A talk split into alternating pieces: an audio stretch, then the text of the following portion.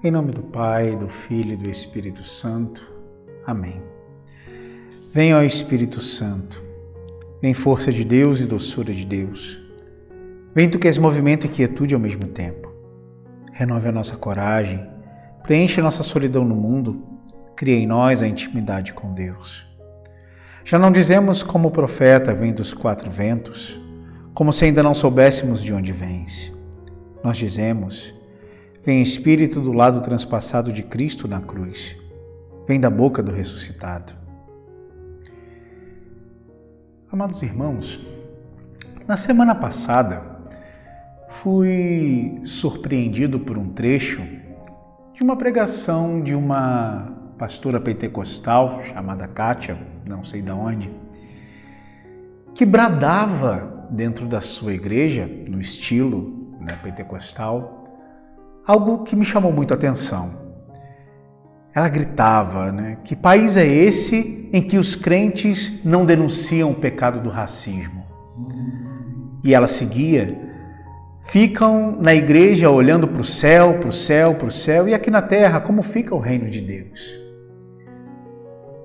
E a leitura de Isaías, dessa segunda-feira da 15 semana do Tempo Comum, me fez lembrar um pouco deste brado desta pastora.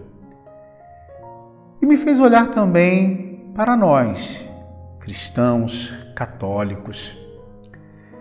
Meus irmãos, em nome de uma falsa ortodoxia, nós tantas vezes nos abdicamos de questões que são importantes, questões sociais, questões políticas, para tentar exorcizar uma teologia da libertação que sequer nós conhecemos, para lutar contra um comunismo que é mais fake news do que realidade.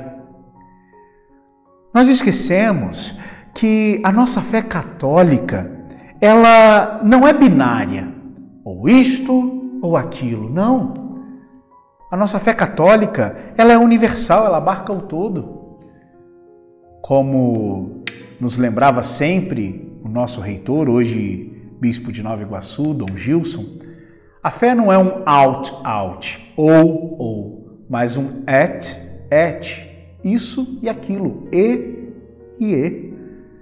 Então, meus irmãos, a leitura de hoje de Isaías me faz refletir que uma fé espiritualista, liturgista, individualista não serve de nada tanto quanto uma fé meramente política e assistencialista também não serve de nada.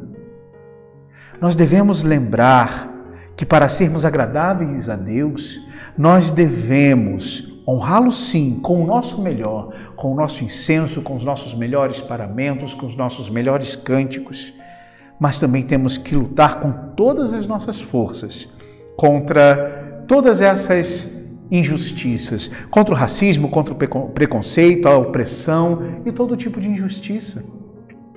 Até quando nós ficaremos encerrados em nós mesmos, no conforto de uma fé burguesa e vamos esquecer do sofrimento dos outros?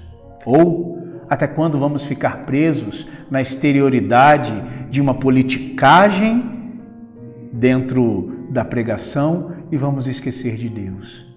Juntemos todas as coisas, porque enfim nós somos católicos. Abençoe-vos Deus Todo-Poderoso, Pai e Filho e Espírito Santo.